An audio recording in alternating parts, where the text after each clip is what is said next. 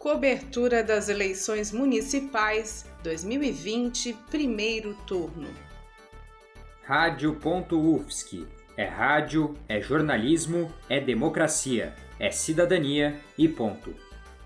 O dia de eleições em Imperatriz começou com várias ruas da cidade cheias de santinhos e panfletos. Já na madrugada deste domingo, a Polícia Federal flagrou e prendeu três homens em Imperatriz.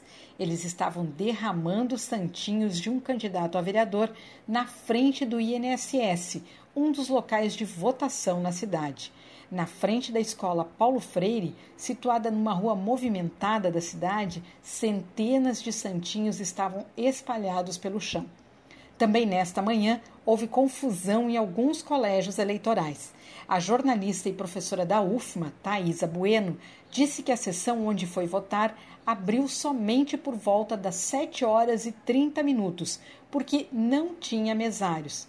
Por causa do atraso, alguns idosos desistiram de votar. Para completar, Thaisa percebeu que nem todas as salas para votação tinham água e álcool em gel para uso dos mesários e dos eleitores. A jornalista Nayane Brito teve dificuldade para localizar a sessão de votação. Sem a ajuda dos fiscais que estavam no local, foi o marido que conseguiu saber onde ela deveria votar.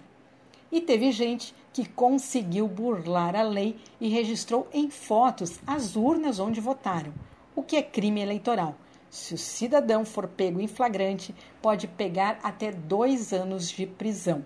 Outro caso curioso que ocorreu neste dia 15 foi uma mulher flagrada tentando votar em nome do marido que já faleceu.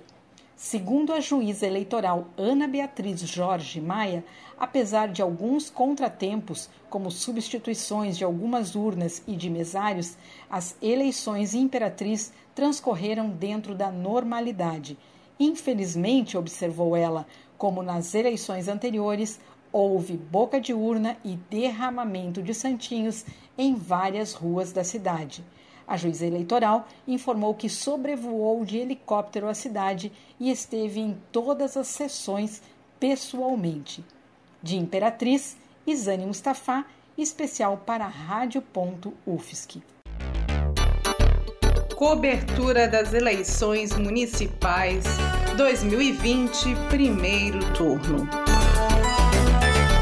Coordenação técnica de Roque Bezerra e Peter Lobo.